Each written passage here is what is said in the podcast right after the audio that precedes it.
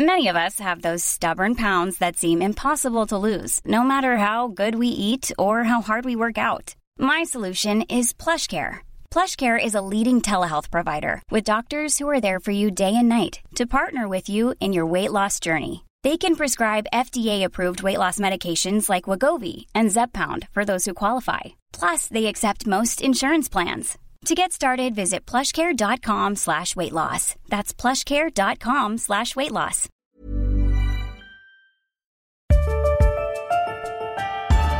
Esta es la mesa de análisis a fuego lento. Bajo la conducción de Alfredo González Castro en el Heraldo Radio. Iniciamos.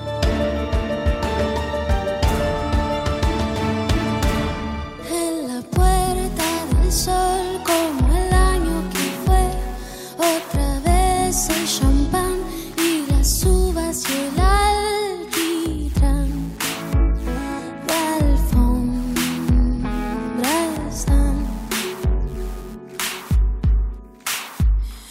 los petardos que borran sonidos de ayer y acaloran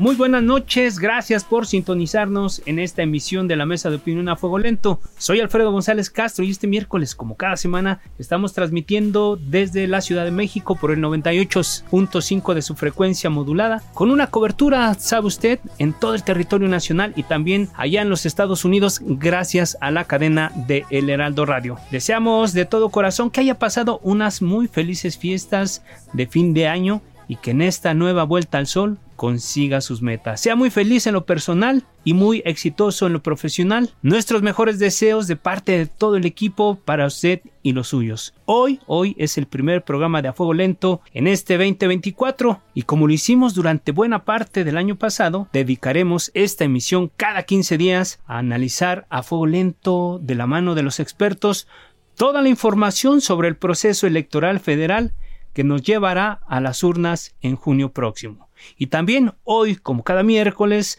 saludo a mi colega y amigo Isaías Robles, quien me acompaña en la conducción de este espacio y nos va a hablar de los temas que vamos a tratar en esta emisión. Isaías, muy feliz año nuevo. Muchas gracias, jefe Alfredo. Gracias a todo nuestro auditorio. Ojalá que durante los próximos 12 meses contemos con el respaldo y con la audiencia que siempre nos ha seguido durante estos, eh, estos años que tenemos ya acá en, en A Fuego Lento. Le deseamos, por supuesto, como ya lo dijo Alfredo González, todo lo mejor, todos los parabienes y todas las bendiciones en este 2024. Y bueno, en efecto, vamos a analizar con la voz de nuestros expertos las lecciones que deja esta anticipada sucesión presidencial del 2024 que se adelantó durante meses, algunos dicen que años, y también lo que va a representar esta elección, los retos que vamos a tener en junio próximo y el futuro de la democracia. Así que serán los temas que abordaremos a lo largo de los próximos 60 minutos, Alfredo. Así es, Isaías, como bien lo dices, hace algunos meses eh, eh, aquí en las instalaciones de El Heraldo de México, una muy alta autoridad de, de de, uno de los organismos electorales nos comentó que el tribunal y el INE emitieron nuevas reglas precisamente para dar cauce legal a todo lo que se estaba haciendo fuera de la ley en un sentido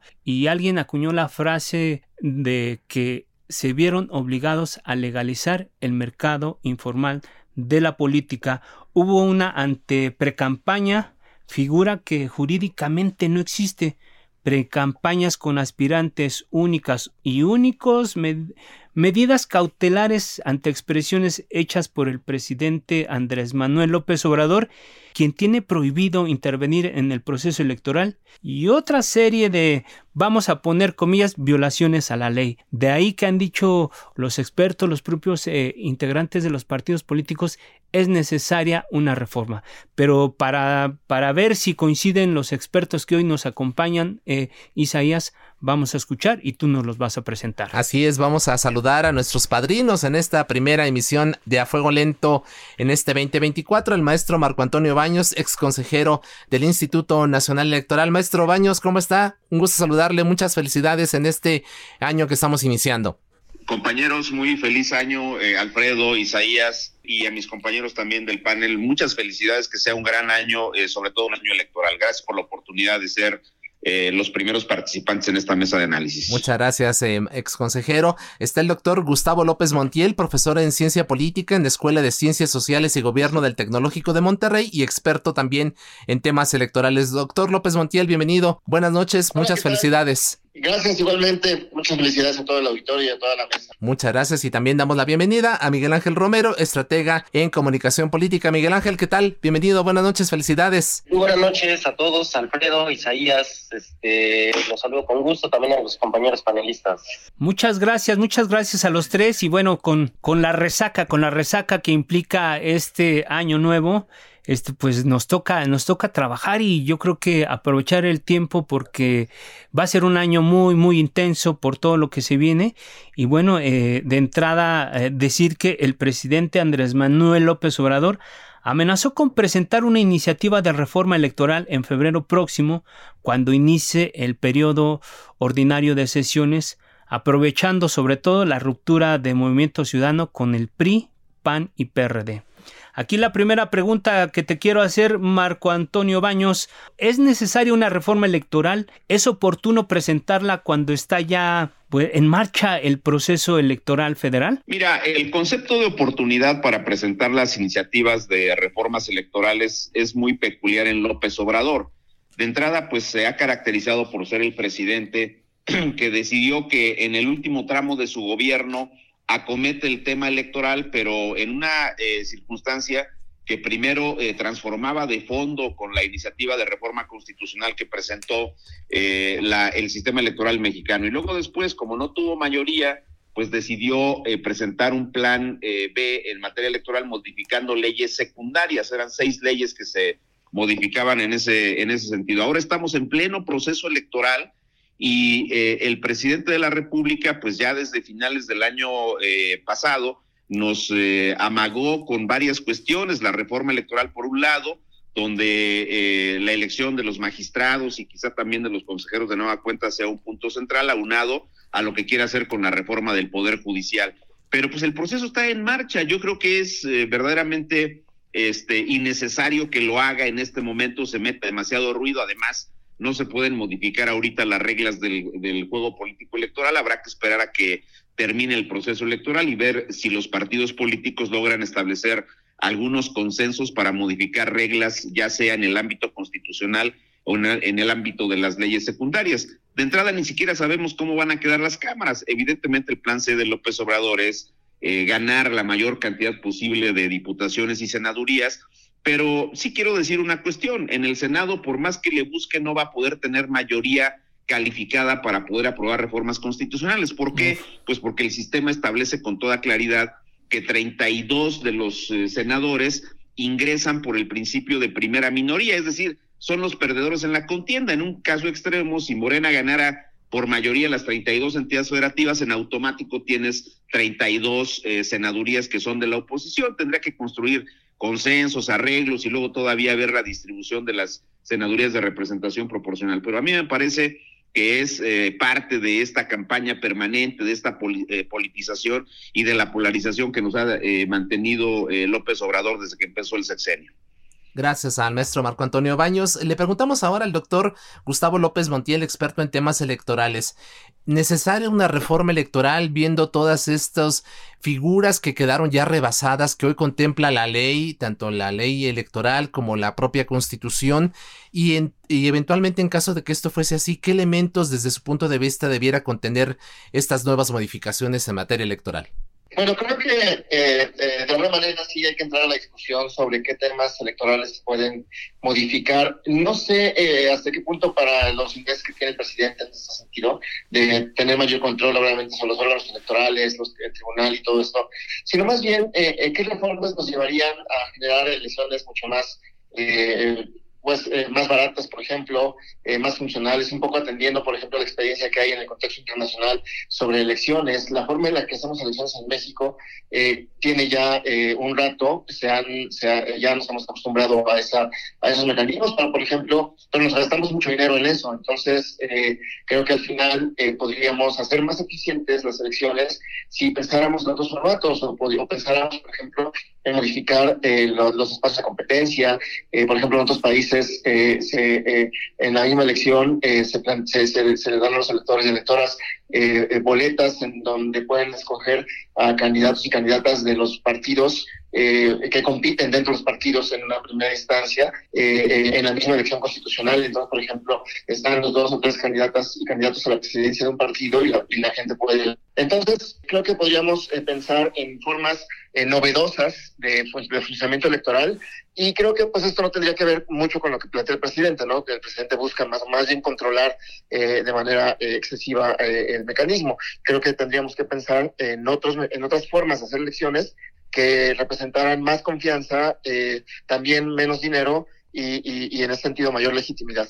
Gracias, doctor López Montiel. Miguel Romero, ¿tú cuál es tu visión sobre este tema de la, de la reforma electoral? ¿Debe hacerse sí o no? Y en caso de que, de que no fuera así, ¿cómo logramos, además de lo que ya hicieron las, las autoridades de formalizar el mercado informal de la, de la política, cómo regulamos todas estas prácticas que digamos que ya son usos y costumbres y no están, no están plasmadas en la ley, eh, Miguel? Sí, ahí creo que es, es importantísimo lo que comenta el doctor Baños en el sentido de que las reglas no se pueden cambiar a mitad del partido. Es decir, eh, cuando el presidente intente eh, el próximo año eh, esta reforma electoral, la verdad es que, y aun cuando pasen, y aun cuando la Suprema Corte pudiera entrar a analizarlas, realmente esa reforma electoral no estaría eh, aplicando para esta competencia del 2024. Eso en principio creo que es importante. El otro nivel de análisis que creo que también me parece que, es parte de lo que del contexto en el que en el que estamos viviendo, que es el contexto de la polarización, es que no sé si realmente o más bien considero que realmente el presidente no está tan metido en querer hacer una reforma electoral, sino más bien es parte de una estrategia mediática para hacer un desgaste institucional hacia la autoridad electoral, que eso es este, muy diferente a querer entrar de fondo al análisis que implicaría hacer un, este, arrastrar el lápiz en materia legislativa. Eh, creo que por lo que viene siendo a, la estrategia propia del presidente, no quiere entrar de lleno a una reforma electoral, eh, sino más bien se trata de eh, encuadrar esta, esta posibilidad de una reforma electoral en un simple desgaste mediático eh, hacia la autoridad electoral que no tiene más que la finalidad de achicar y lastimar y desgastar a la autoridad electoral. Creo que eso es lo que, lo que, lo, que pudiéramos estar viendo. Así, es. Muchas gracias, Miguel. En algunos países el presidente, el jefe de Estado, de gobierno, tienen la posibilidad de participar abiertamente en la campaña, incluso llamar al voto así, para sí mismo o para su, el candidato de su partido. En México, la democracia no está lo suficientemente madura como para permitir esto. Le preguntamos al exconsejero del INE, Marco Antonio Baños, maestro, ¿qué papel debiera tener el presidente en, en cada elección? Bueno, eh, empiezo por señalar que con la reforma electoral del año de 2007 se atendieron varias peticiones que los partidos, particularmente de la izquierda mexicana, plantearon eh, para ser regulados, concretamente que no intervinieran los servidores públicos en las contiendas electorales, porque como tienen el manejo de recursos públicos, eh, incluso en el artículo 134 constitucional se estableció la prohibición de que esos recursos públicos pudieran canalizarse a fines electorales y en el artículo 41 de la Constitución en aquella ocasión se estableció que durante las campañas electorales federales o locales no se pueden difundir logros de gobierno. Es decir, eh, lo que se planteó desde entonces y es el marco normativo vigente que nosotros tenemos es que los servidores públicos, empezando por el presidente, los gobernadores y así todos los servidores públicos, no pueden ni utilizar eh, recursos públicos para elecciones ni tampoco pueden intervenir eh, violentando los principios de neutralidad y de imparcialidad a los que les obliga en su actuación la, la Constitución. Pero esta, estas normas que, que están vigentes, insisto, desde el año de 2007, son normas que se han venido desgastando particularmente en este sexenio. Está completamente rebasada la línea divisoria entre lo que puede y lo que no puede hacer un servidor público. En lo personal, yo creo que los servidores públicos, empezando por el presidente de la República, tendrían que tener un marco normativo distinto. Claro que se requieren consensos, no una imposición desde el poder de una reforma o de reglas específicas, pero a mí me da la impresión de que lo que ha hecho con las mañaneras López Obrador, los constantes desacatos a las medidas cautelares emitidas por el INE e incluso incumplimientos a algunas sentencias de la sala regional especializada o de la superior del tribunal indican con claridad que esta situación eh, necesita un ajuste eh, importante. Creo que se tendría que liberalizar el modelo, permitirle a los servidores públicos algún esquema de actuación con reglas mucho más específicas y con sanciones también mucho más claras para cuando incumplan con esas normas, porque ahorita, por más medidas cautelares que les emitan, pues simplemente no las acatan y ya se acabó el problema. No pasa de una amonestación y hasta ahí, pero sí creo que tendría que liberar, liberalizarse el modelo y permitir que, como en otros países, como bien lo señala usted, pues pudiera eh, tener una actuación mucho más clara, protegiendo el uso de recursos públicos y estableciendo sanciones claras cuando se rompan las reglas que se redefinan por un consenso de todas las fuerzas políticas y con diagnósticos claros de parte de las autoridades, tanto del tribunal como del INE. Muy bien, muchas gracias, Marco Antonio. Eh, y más allá de las medidas cautelares, ¿cómo impedir que el jefe del Ejecutivo intervenga indebidamente en la elección? Eh, doctor López Montiel. Sí, yo creo que es muy complicado impedir que el Poder Ejecutivo eh, no se meta en las elecciones. Eh, creo que la experiencia, no únicamente en México, sino en el mundo, ha dejado ver que, pues obviamente como son políticos o políticas, pues al final buscan intervenir todo el tiempo. Cuando un presidente, como siempre en México se dice, eh, que dice que no interviene en las elecciones, es porque realmente está interviniendo. Y, en realidad no, no, no tendría por qué no intervenir, ¿no? al final lo que buscan, pues al final es mantener el control, el control político o este, incidir en las en el siguiente gobierno. Entonces creo que es muy, complicado a partir de las eh, reglas establecer mecanismos que eviten eh, que eso ocurra. Yo creo que más bien habría que plantear eh, reglas en otro sentido, un poco tomando el comentario del, consejero Baños al final, en el sentido de ver qué modelos existen. Por ejemplo, hay, hay modelos en el mundo que tienen mecanismos más abiertos de competencia, en donde pues no hay control sobre lo que los actores políticos dicen o hacen hasta el punto en el que no cometan una ilegalidad.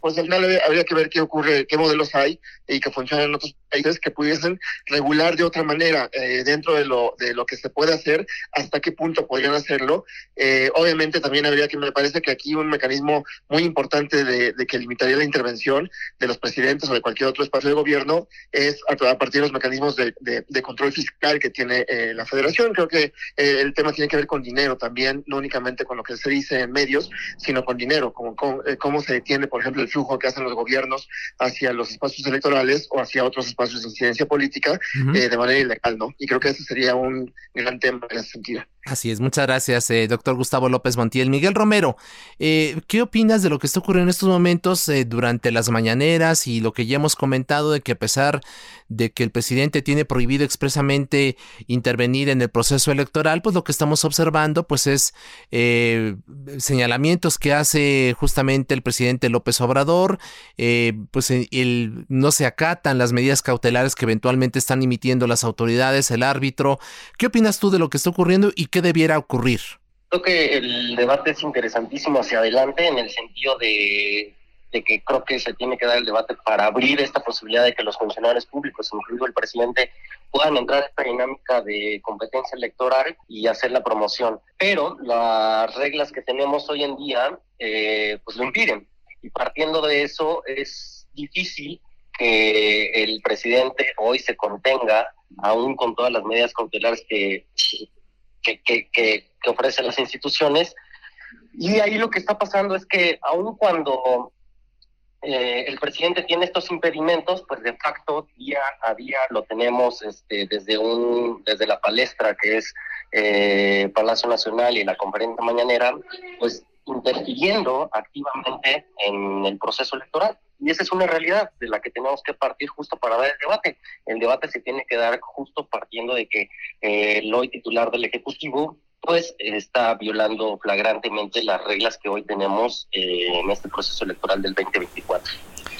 Gracias, Miguel Romero. Bueno, y ya hablando de, de ya hablamos pues de, de la intervención de las autoridades encabezadas por el presidente en estas precampañas, en esto que llevamos ya de tiempo recorrido en este proceso electoral. Pero bueno, el tema electoral es, es un asunto que da, que tiene muchas aristas. Y bueno, está el tema de la segunda vuelta, los gobiernos de coalición, los spots. Y yo te quiero preguntar, Marco Antonio, ¿debe haber una segunda vuelta en las elecciones presidenciales con, ah, con estos márgenes que, que conocimos recientemente? Mira, esta es una discusión ya añeja, e incluso eh, desde la eh, reforma justamente del 2007 hubo eh, planteamientos de los grupos parlamentarios para poder analizar, discutir en su caso regular la posibilidad de la segunda vuelta. Ha habido diversas circunstancias que han atorado esta situación y hay una división de opiniones, hay bloques de, políticos y de académicos que consideran que es necesaria la segunda vuelta y otros eh, consideran que no. Eh, aunado a eso, también está eh, el tema de las elecciones primarias para la elección de los candidatos presidenciales, como de alguna manera, de una u otra manera, ocurrió tanto con la alianza gobernante como con el Frente Amplio por México. Yo te diría que se tiene que analizar a la luz de los costos y una, una segunda vuelta en un país como el nuestro que obliga a la instalación de casillas y donde todavía no se implementa al 100% el voto electrónico, pues te lleva a la instalación del universo de casillas. El, el INE está pensando en 170 mil casillas para este proceso electoral. El próximo 2 eh, de junio, pues habría esa cantidad de casillas y tienen un costo verdaderamente alto. En términos políticos, pues evidentemente este, ayuda al replanteamiento de las alianzas entre los eh, eh, partidos y candidatos que quedan del segundo en adelante lugares eh, frente a lo que podría ser la candidatura del primer lugar en la primera vuelta.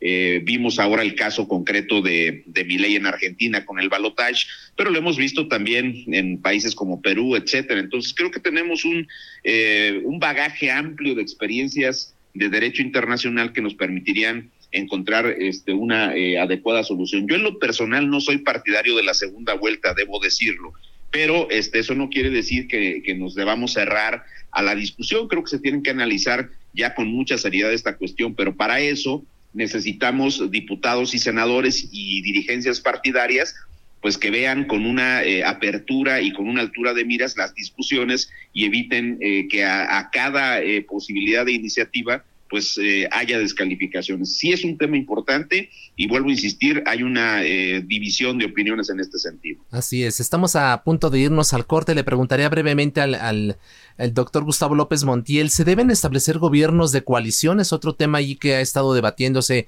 durante los últimos años. ¿Es viable mezclar, eh, mezclar el agua con el aceite? Y estamos viendo dificultades en la coalición Fuerza y Corazón por México para integrar todas las ideologías. ¿Cómo ve usted este debate de los gobiernos de coalición? Eh, doctor eh, López Montiel?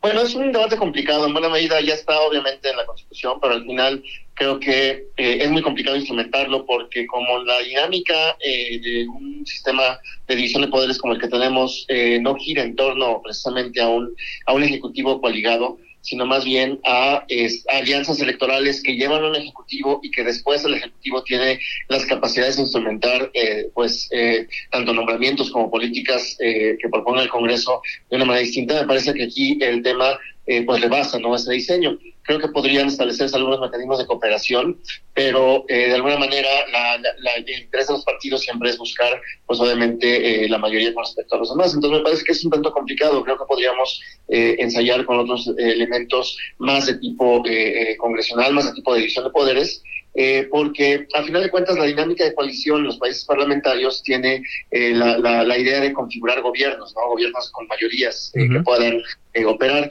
y me parece que eso en, México tiene otra dinámica. Entonces, creo que más bien habría que buscar otros mecanismos, y, y si no, y, y, un poco el ejemplo es, bueno, ahora tenemos una mayoría importante a partir de, la aparición de Morena, pero habría que ver hasta qué punto en, en, un diseño, por ejemplo, donde se repartan las preferencias de manera mucho más eh, eh, equitativa, una coalición, por ejemplo, en el Congreso pudiera hacer funcionar eh, no únicamente al Congreso, sino también al Ejecutivo. ¿no? Así es, muchas gracias al doctor Gustavo López Montiel. Vamos a hacer una pausa, vamos a dejar en, el aire la pregunta que queremos que nos conteste Miguel Romero al regreso, estratega en comunicación política. Estamos en medio de una espotización asombrosa, la gente está cansada de estar escuchando a cada rato en radio y televisión los spots de los eh, precandidatos, de los futuros candidatos. ¿Qué hacemos con este tema? Volvemos con la respuesta de Miguel Romero después de esta pausa. Alfredo, volvemos después de la misma. No le cambie, quédese con nosotros. como Cinco minutos más para la cuenta atrás. Hacemos el balance de lo bueno y malo. Cinco minutos antes de la cuenta atrás.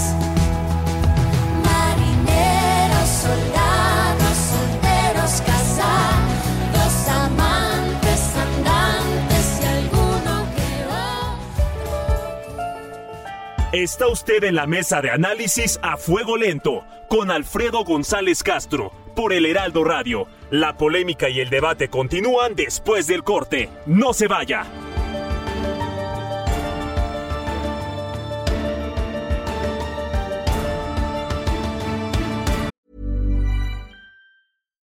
One size fits all seems like a good idea for clothes until you try them on. Same goes for healthcare. That's why United Healthcare offers flexible, budget friendly coverage for medical, vision, dental, and more. Learn more at uh1.com.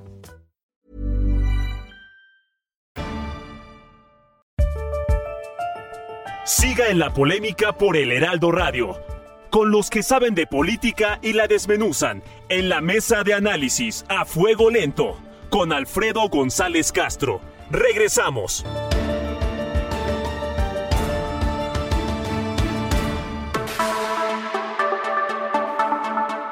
Bien, Isaías, regresamos a la mesa de análisis con nuestros expertos. Así es, reiteramos el saludo al maestro Marco Antonio Baños, ex consejero de línea, al doctor Gustavo López Montiel, profesor de, Ciencia Política en la Escuela de Ciencias Sociales y Gobierno del Tecnológico de Monterrey, experto en temas electorales, así como a Miguel Romero, estratega en comunicación política. Antes de irnos del corte, dejamos en el aire la pregunta para Miguel Romero. Más de 52 millones de spots que ya se están transmitiendo en radio y televisión durante las precampañas, intercampañas campañas y campañas de este proceso electoral federal en marcha. ¿Es efectivo este modelo de comunicación? ¿No saturamos al electorado con lo mismo? ¿Qué opinas, Miguel Romero? Ahí yo creo que un, un dato que será relevante analizar posterior al, a la jornada electoral es la participación ciudadana en, en, en, esta, en este ejercicio del 2024, porque pudiera parecer excesivo 52 millones de spots, pero eh, yo creo que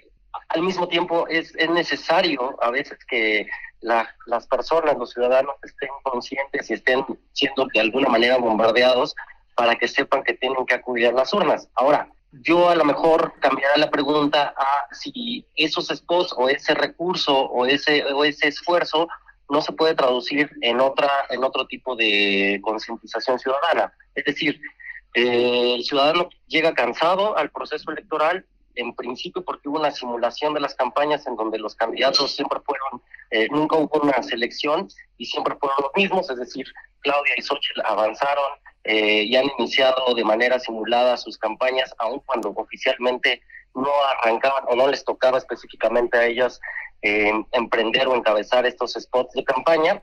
Y entonces partiendo de ese de esa simulación que hubo en un principio de este ejercicio electoral, pues el, el ciudadano queda muy cansado. Yo creo que puede parecer excesivo, me parece que puede ser necesario, pero creo que también habría que analizarlo eh, con los números que habrá eh, después de las elecciones. Es decir, mucho del, de la efectividad o no lo podremos saber en términos de la participación ciudadana. Y llegando a, la conversación de participación ciudadana, creo que hay otros esfuerzos que se pueden hacer que no solamente se limitan a eh, esta espotización con más de 52 millones de, de, de mensajes que, que van a estar bombardeando a los ciudadanos, ¿no?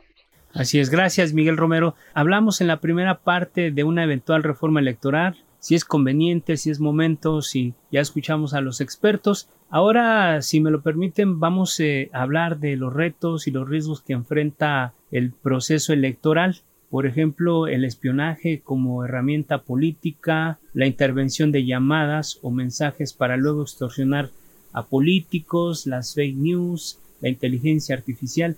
¿Cuál es tu visión, Marco Antonio Baños, sobre todos estos recursos? Ahora que, bueno, pues como dicen en la guerra y en el amor todo se vale y parece que esto va a ser una guerra política de, de, eh, de alta intensidad. ¿Cómo lo estás viendo, Marco? Pues mira, eh, una de las preocupaciones centrales que, tengo, Alfredo, es que eh, es un hecho que este es un proceso electoral que tiene riesgos de que tenga un intervencionismo excesivo del presidente de la República y lo digo con mayor claridad, ya lo tuvo, ya lo, eh, ya desde junio del 21 cuando destapó a sus corcholatas pues el intervencionismo del oficialismo ha sido tremendo, pero vienen las campañas, que es la parte definitoria eh, de, esta, de este proceso electoral en curso, y me parece que si se utilizan los aparatos del Estado, pese a que López Obrador dice que aquí no se graba a nadie, que este, ya no es como antes, pero pues hay muchas evidencias de que sí se siguen grabando y que se utilizan este tipo de instrumentos para extorsionar, para eh, amedrentar eh, a, los políticos. Eso me parece a mí absolutamente ilegal, indebido, y sería una situación que la sociedad tendría que conocer a suficiencia para evaluarlo y determinar en su voto. Otras situaciones que son muy importantes, este, complementando lo que decía este, muy atinadamente el maestro Miguel Romero, pero efectivamente son 52 millones de, spots, más de 52 millones de un mecanismo que se ha vuelto ya demasiado complejo y que tendría que ser evaluado para ver si efectivamente está generando una penetración adecuada de los partidos y candidatos en, en, la sociedad frente a lo que significan las redes sociales y ahora estos componentes adicionales de inteligencia artificial que nos han demostrado que tienen una enorme capacidad de, penetración y que han generado esquemas de, propaganda político-electoral mucho más e, eficaces. Concretamente, este tema del programatics, donde abres este un portal cualesquiera que cualquier eh, portal que sea y entonces vas a encontrar publicidad de eh, tres a cinco segundos que, que te da un mensaje mucho más eh, rápido, mucho más visual para las personas que, que, tienen acceso a ello. Y además hemos visto también cómo los políticos, los candidatos, los partidos políticos usan preferentemente las redes sociales. Ese es todo un tema que, que habría que revisar y ver en consecuencia si el modelo del 2007 a la fecha, este de la spotización, sigue siendo un mecanismo eficaz, pero coincido también con el maestro Miguel. Creo que vale la pena ver los resultados finales para saber también si eh, derivado de 52 millones de spots de autoridades y partidos y candidatos, pues se promovió una participación más amplia cuando tenemos en elecciones presidenciales acreditado un abstencionismo promedio del 38%. Así es, muchas gracias a maestro Marco Antonio Baños. Hace algunas semanas Martí Batres denunció que su voz fue truqueada con inteligencia artificial. ¿Cómo evitar las deepfakes y cómo pueden mover el voto hacia uno u otro lado? Eh, doctor Gustavo López Montiel, experto en temas electorales. Vaya tomando eh, como base esta última, este último punto del ex consejero Baños, en el sentido de cómo este modelo que se estableció en 2007 al final eh, respondía, me parece, a un electorado que estaba en esa época, eh, que si bien ahora eh, hay, eh, por ejemplo, nuevos electores de manera importante, que no, que no encuentran un referente fundamentalmente en, los espacios tradicionales, ¿no? La televisión, y radio, que es donde están los spots, por un lado. Y por otro lado, como en la incidencia de, las de las redes sociales, y no únicamente redes sociales, sino muchos otros espacios que, que circulan en Internet, pues al final generan incidencia, en, no sé si en la decisión de votar, eh, los estudios aquí no son concluyentes en ese sentido, sino por, pero sí por lo menos en la polémica y el debate que se genera en torno a la elección y que tiene que ver con las campañas, en donde está el tema, por ejemplo, de los instrumentos que se elaboran a través de, de inteligencia artificial. Eh, si bien eh, hay formas, por ejemplo, para saber si alguna, algún texto o algún audio fueron hechos con inteligencia artificial, lo, eh, vaya, eso es complicado para una persona que escucha, eh, pues eh, tratar de ir y buscar si es cierto o no. Me parece que aquí es uno de los grandes desafíos, pero no, no, únicamente un desafío, sino también es un instrumento que los políticos, los partidos políticos tienen y, obviamente las políticas las políticas tienen para poder tratar de incidir o para tratar de inhibir el voto, por ejemplo, o para tratar de generar desconfianza hacia la otra persona. Y entonces creo que aquí sí, sí estamos en un espacio muy complicado porque eh, en otros países se ha intentado regular, obviamente es muy complicado regular y al final me parece que puede tener una incidencia. No está clara, eh, claro el punto de esa incidencia. Creo que al final eh, las elecciones, por lo menos en México, siguen en su mayor parte generándose a partir de los mecanismos clientelares. Hay una parte importante, sí, de, electores y electoras que van y votan a partir de lo que ven y a partir de sus preferencias y a partir de lo que ven en las campañas. Pero creo que sí es importante para la autoridad electoral comenzar a explorar mecanismos de control. Pero no únicamente eso, sino hay que ver también si las autoridades electorales están dispuestas a hacerlo o únicamente están eh, planteándose esto en términos de las eh, atribuciones legales que tienen, porque la permisividad con respecto a esto sí puede generar a final de cuentas, eh, por lo menos una, un, no únicamente desaseo, sino también obviamente una incidencia en la base, en la base de, de igualdad, obviamente de la campaña pero creo que es un tema eh, muy importante y lo que vamos ahora es que no únicamente eh, podemos hacer audios eh, o videos, sino podemos hacer pues muchas otras cosas que son instrumentos de campaña y que sí pueden engañar a las personas en términos de la imagen que tienen sobre un candidato o candidata. Muchas gracias, doctor López Montiel. Em, Miguel, en un artículo que publicaste en la lista adviertes de tres fenómenos que pueden determinar la elección de este año. La posverdad, las deepfakes y espionaje. ¿Puedes detallar brevemente a nuestro público en qué consisten estas tres cosas que para muchos son una novedad, Miguel? Sí, claro. Eh, son tres elementos que están orientados a socavar la verdad, a evitar que el ciudadano eh, tenga acceso a la verdad como bien común. Y que, creo que eso me parece que es un fenómeno que lo vamos a ver en 2024 que es particular por el por la por la madurez de, de las nuevas tecnologías y por el fenómeno de la disrupción digital. Por un lado tenemos la posverdad que es esta resignificación de los hechos objetivos es decir tenemos una propaganda eh, gubernamental y un andamiaje de la maquinaria muy bien aceitado en donde un hecho eh, muy objetivo que puede ser eh, eh, la matanza de unos estudiantes, pues termina siendo matizado. tenemos a personas que mueren por que no tienen acceso a los medicamentos y ese, ese hecho objetivo se complica que las personas empiecen a verlo como, como esta realidad absoluta y como esta verdad a partir de una, donde tenemos al presidente como uno de los personajes que maneja este elemento de posverdad, que es retomar este hecho objetivo y darle la vuelta con algunas estrategias de crear nuevas realidades sobre ese hecho, ¿no? La posverdad es, este, es esta parte donde el hecho toma un nuevo significado a partir de un sistema de propaganda muy, muy, muy eh, poderoso y muy bien, este, elaborado. muy bien estructurado, muy bien elaborado. Por otra parte tenemos el espionaje, que a pesar de que es ilegal, pues es favorito de los políticos mexicanos. Es, es, es algo que también complica el acceso del ciudadano porque lo termina por confundir y entonces ya no sabe si ese audio es verdad, si ese audio es mentira. Los deepfakes, pues pusiste un ejemplo muy claro que es el del actual jefe de gobierno, eh, Martí Batres, en donde le filtran un audio y él termina diciendo que es eh, que fue que fue víctima de inteligencia artificial a partir de, un contenido que le montaron. Eso dijo. Hay mucha discusión alrededor de eso porque para para muchos especialistas, pues la verdad es que lo que pasó fue que simplemente él se quiso excusar de una operación en favor de, de Clara Burgada, haciendo un lado al candidato de la candidata presidencial Harfush. Y la verdad es que ese, ese va a ser también parte de la nueva dinámica, el cinismo del político mexicano, que ahora se va a poder excusar que de una filtración de un auto, de un audio que pudiera ser totalmente verdadero, pues va a terminar por aventárselo a la inteligencia artificial y entonces vamos a quedar todavía más en entredicho de si es verdad o es mentira. Así es, muchas gracias eh, Miguel.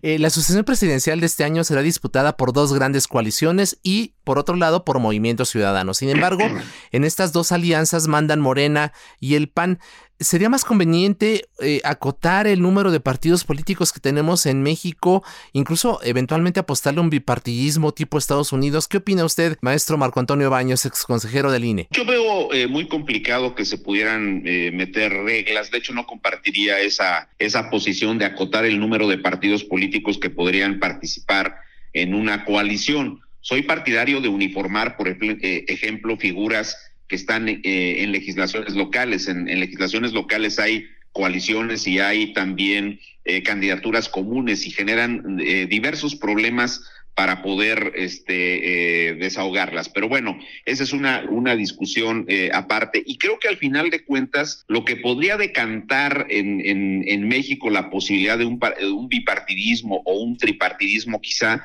pues definitivamente será el voto ciudadano tenemos una legislación que es eh, digamos, eh, complicada para poder conformar nuevos partidos políticos, porque con independencia de que ciertamente los requisitos para formar partidos políticos nuevos son más flexibles que, por ejemplo, para las candidaturas independientes, el hecho concreto es que los partidos eh, políticos nuevos entran directamente a una contienda intermedia donde solo se renueva la Cámara de Diputados en el ámbito federal, estoy hablando, y no pueden además formar coaliciones ni tampoco suscribir candidaturas comunes ni en el ámbito federal ni en el ámbito de las entidades federativas respectivamente. Entonces, creo que al final de cuentas podría darse un fenómeno así en el mediano plazo, pero va a depender estrictamente de la valoración que en las urnas hagan los, los ciudadanos. Desde la norma me parecería un poquito restrictivo de la posibilidad del derecho de asociación y sobre todo eh, de la eh, posibilidad de la conformación de las alianzas. Muchas gracias, eh, Marco. Y si me permiten ustedes la expresión, a ver si coinciden conmigo, en el glosario de la política en México se han acuñado varias palabras para referirse a los partidos minoritarios, como la chiquillada o los partidos satélite. Yo quiero preguntarte, Gustavo López Montiel, ¿qué tanto peso tienen hoy los partidos, partidos como el PRI, el PRD, el PT o el Verde? Varios de ellos se manejan ya incluso como, como franquicias para, repartir candidaturas y además en el caso del PRD ha hecho de la, de la derrota un negocio muy rentable durante incluso décadas. ¿Estos partidos sirven a la democracia? ¿Son partidos meramente eh, eh, em, satélites? y sin presencia nacional. ¿Qué opinas, doctor? Bueno, en realidad esos partidos eh, tienen también presencias regionales, ¿no? En una primera instancia. tienen también números importantes de electores y electoras o de simpatizantes en general.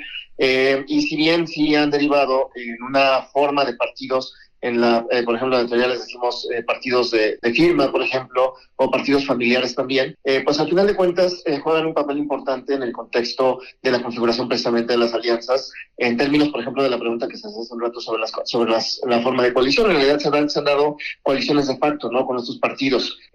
son partidos que, cuyo electorado eh, eh, se está fragmentado y al final, o más bien representan un electorado fragmentado y al final la suma de ellos pues les da potencial no únicamente electoral, sino también potencial de gobierno. Entonces al final, eh, por eso el Partido Verde o Movimiento Ciudadano en algún momento son importantes para configurar el PT, por ejemplo, para configurar pues al final de cuentas mayorías. Creo que también en términos de la forma en la que se establecen las alianzas electorales pueden ser una carga para los partidos eh, eh, pues medianos o, más grandes, por ejemplo, eh, en la forma en la que se establecen las alianzas, por ejemplo, el PT y el Verde con Morena, creo que al final se, sobre, se sobrevalúan y entonces Morena les tiene que dar, así como le daba el PRI, por ejemplo, al Verde, les, tiene que, les tiene que dar un espacio importante de las candidaturas, porque de otra manera, pues la amenaza es que no vamos con ustedes eh, cuando haya un gobierno. Entonces, al final creo que es un, esta especie de chantaje que se ha configurado es, eh, eh, es importante en términos del funcionamiento.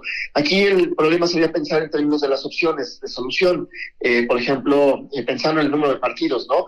En realidad, lo que tenemos es, las elecciones en México son resultados de dos bloques, en, en la mayor parte de los casos, configurados por estos partidos. Eh, pero por otro lado, había que pensar eh, cuántos partidos son suficientes. en los Estados Unidos incluso no hay únicamente dos partidos, hay, eh, depende de los estados, ¿no? Pero por ejemplo, en Nueva York, que es una experiencia que tengo más cercana, había hasta 20 partidos en las elecciones locales.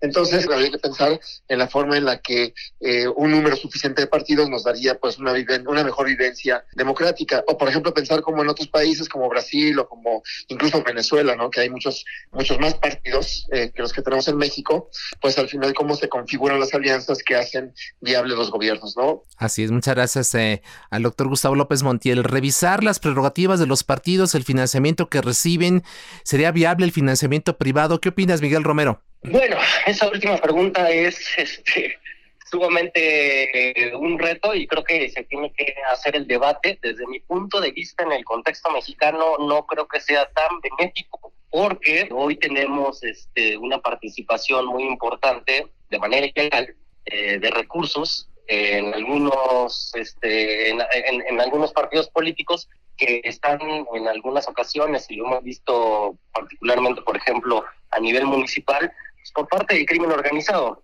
Entonces creo que en el contexto mexicano pudiera ser no necesariamente tan positivo al menos no por el momento. Y respecto al, a la fortaleza o debilidad del sistema de partidos, creo que es importante lo que, lo que comenta el doctor Baños en el sentido de que esa decisión se toma finalmente por los ciudadanos en las urnas y que no tendría que ser este, restrictivo desde la norma o desde la, desde la legislación. Otra parte importante es que estos partidos que son a lo mejor calificados de chiquillada y, o, o que terminan siendo aliados a grandes bloques, creo que más bien ahí tendríamos que revisar más que si tienen que o no recibir prerrogativas, es más bien este, qué representatividad tienen de la ciudadanía. Claro. Porque los partidos políticos, en, en sentido estricto, pues son, son una, una expresión ciudadana de, de, la organización ciudadana.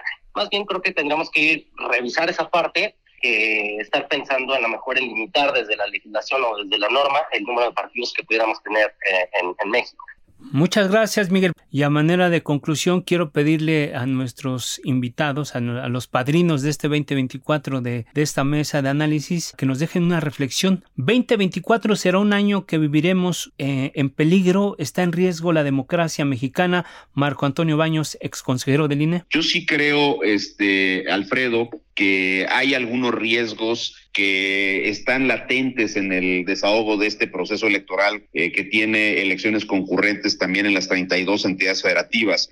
El tema del crimen organizado me parece que es uno de los principales peligros que hay porque eh, como nunca en, un sexenio pues hemos visto cómo de manera completamente abierta, este, descarada, cínica, grupos del de, crimen organizado pues controlan regiones específicas del país y vemos declaraciones de los gobernadores en turno o del propio presidente de la República de situaciones que son inverosímiles. Este tema que ocurrió a finales del año pasado en el, en el Estado de México, donde Delfina eh, Gómez tiene eh, la, la, pertinencia de ir a, a, la región donde hubo este enfrentamiento entre eh, campesinos y gente de, de la familia michoacana, y ella termina diciendo que, digo, tiene un acierto en ir porque había muchos gobernadores que no habían ni siquiera estado en esa zona. Ajá. Pero luego después les dice que va a brindarles un apoyo moral. Esa parte me parece que es eh, terrible porque no, no resuelve la problemática. Uf. Tenemos otro tema que es eh, muy delicado, que vuelvo a insistir, es el intervencionismo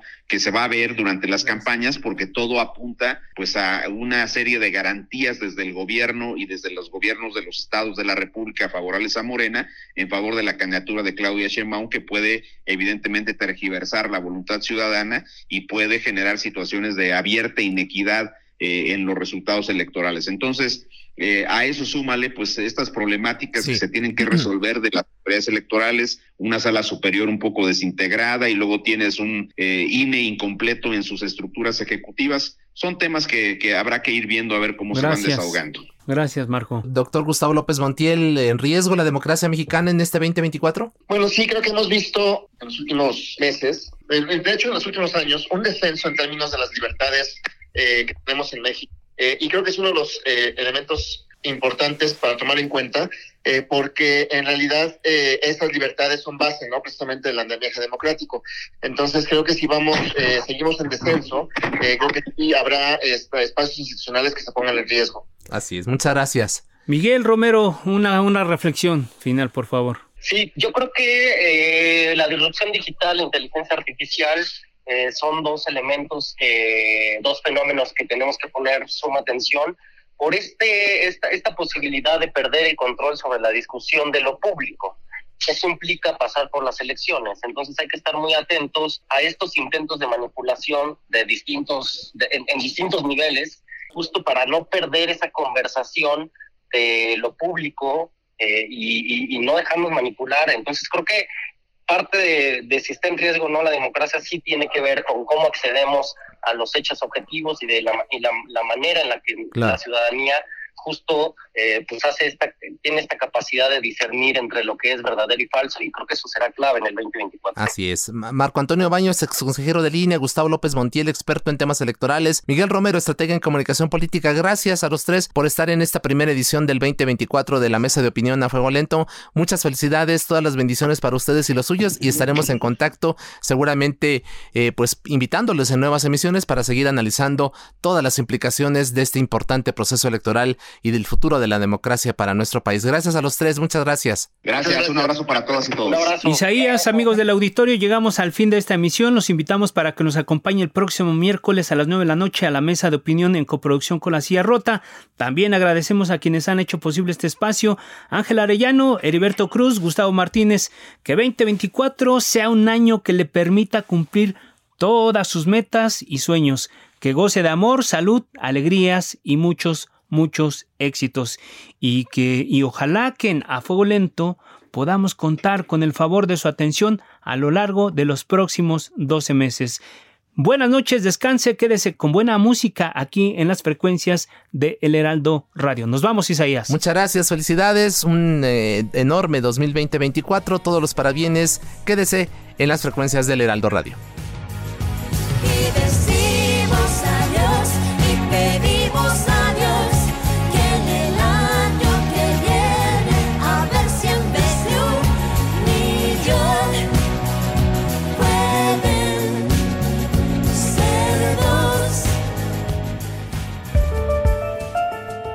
La polémica por hoy ha terminado. Le esperamos el próximo martes para que con los expertos analicemos la noticia y a sus protagonistas en la mesa de análisis a fuego lento por el Heraldo Radio, con la H que sí suena y ahora también se escucha.